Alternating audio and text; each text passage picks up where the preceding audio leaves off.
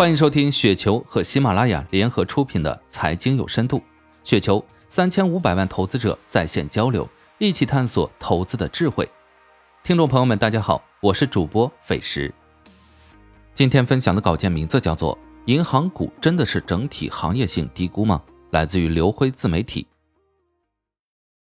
我经常问自己，行业性低估一般是怎样产生的？可能来自于两个方面的原因：一。整个行业属于周期性行业，整个行业的利润都是受大环境影响的。二，大众对整个行业的严重误解，只有符合这两个条件的，才能称得上是行业性的低估。那中国的银行业是周期性行业吗？其实严格来说，所有行业都带周期性，只是强周期还是弱周期。中国的整体环境和对银行业的定位，让中国的银行业实际上变成了弱周期行业。经济不好的时候，坏账多的时候，就减少拨备和计提。而当经济好的时候，就多记拨备和计提存好以后的粮食，通过财务上的处理平缓经济的波动，用时间换空间，这就是当前的中国银行业的特点。那对于我们投资者来说，是不是当前银行业整体低估的时候，我们就抄底最低估的，或者说是买多只或者买行业 ETF？银行股的长期持有者也叫银粉，其实，在银粉里也分为投资和投机，有些人把银行股的投机叫夹投。包括银行界的大 V 二马对银行股的态度也是短多长空，这难道不是投机思想？如果长期都不看好，为什么短期要持有？而这几年的残酷事实也证明了，买银行股的银粉们大部分实则是在买周期股，因为周期股的特点就是大家都不知道业绩的爆发点什么时候来，需要多长时间。结果大家都看到了，很多年了，银行股一直都在净资产的推动下缓慢增长，甚至长期不涨。而有竞争优势的招商银行、宁波银行等优质银行股却走出了长牛的走势。其实这几年的市场走势和银行股的业绩分化真的不是完全不合理。可能现在很多银粉不愿意承认市场的合理性。有些人不认为招商银行等优质银行能享受那么相对高的估值，而其他银行股不应该估值那么低。通过我几年对市场和银粉对银行股的观察来看。所有人基本只关注过去，所有人基本只关心静态估值，很少有人去关心未来的银行业是个什么发展方向，也很少有人去关心未来的银行到底是什么样的。而这个跟银行股最关键的估值因素被所有人忽视了。大家好像都认为，看看 P/E、P/B，看看一些财务指标，就能给每家银行估值了。可以说，如果大部分银粉还停留在这种思维方式上，很可能一年后、两年后，大家还在抱怨市场的无效与自己持有的银行为什么还是继续低估。说到这儿，可能有人就不服气了，说银行股同质化呀，无差别呀，为什么有些银行股就能高估值，而有些银行股就这么便宜呢？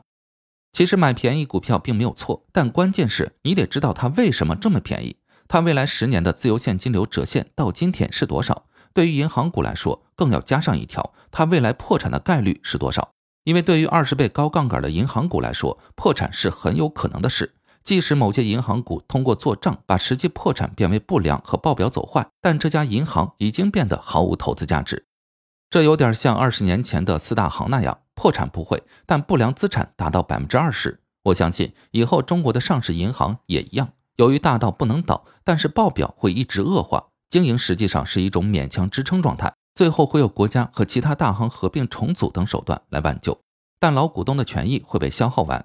这也是我对未来的银行业的一种猜想。如果最后的事实真像这样，你还死死抱着今天看上去以为便宜的银行股一直不放，那后果会是如何？当然，这仅仅是我的猜想，不一定对。所以对于我来说，拥有优质的银行股比那些看上去便宜的银行股要安心的多，因为我真的看不清楚。中信、交通等银行里的贷款风险敞口有多大？当然，他们在中国是不可能破产的，但他们的报表可能是每年持续坏账增加、计提增加，每年的利润都被消耗完。对于银粉来说，我们真正要关心的是，对于银行股整体行业低估这个判断的正确性有多大？其次，估值修复的时间如何？你所认为低估的银行是否是真的低估？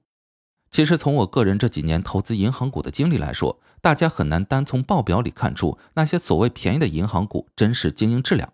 借旧还新、腐败管理等很多问题，会让某些现在看上去便宜的银行股，过几年看还真的感叹不便宜。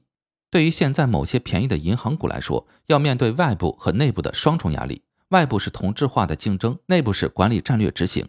这些银行能否走得出来？可以说，哪些股价便宜的银行能走出来，股价就一定能修复。但如果还是老样子，想靠宏观大环境去解决利润和管理问题，都在等大锅饭，那估值可能就继续便宜。其实，对于真正的投资者来说，我们不能把精力放在是不是行业性低估这个很难验证对错的问题上，因为中国的银行业太特殊、太复杂了。我们应该把精力放在未来到底哪些银行股会最优秀、最有核心竞争力，会赚更多的钱，会生存更多年。即使你很有能力判断出了现在就是行业性整体低估，那也不能随便去买入只要 P E P B 便宜的银行股，因为就像上文说的，很可能未来一两年你以为便宜的银行股继续便宜。我们把时间倒放回去年、前年、大前年，我们这些老银粉当时的想法不也像今天一样吗？银行股真便宜啊！然后几年过去了，哦，还是这么便宜。以上就是今天的全部内容，感谢您的收听。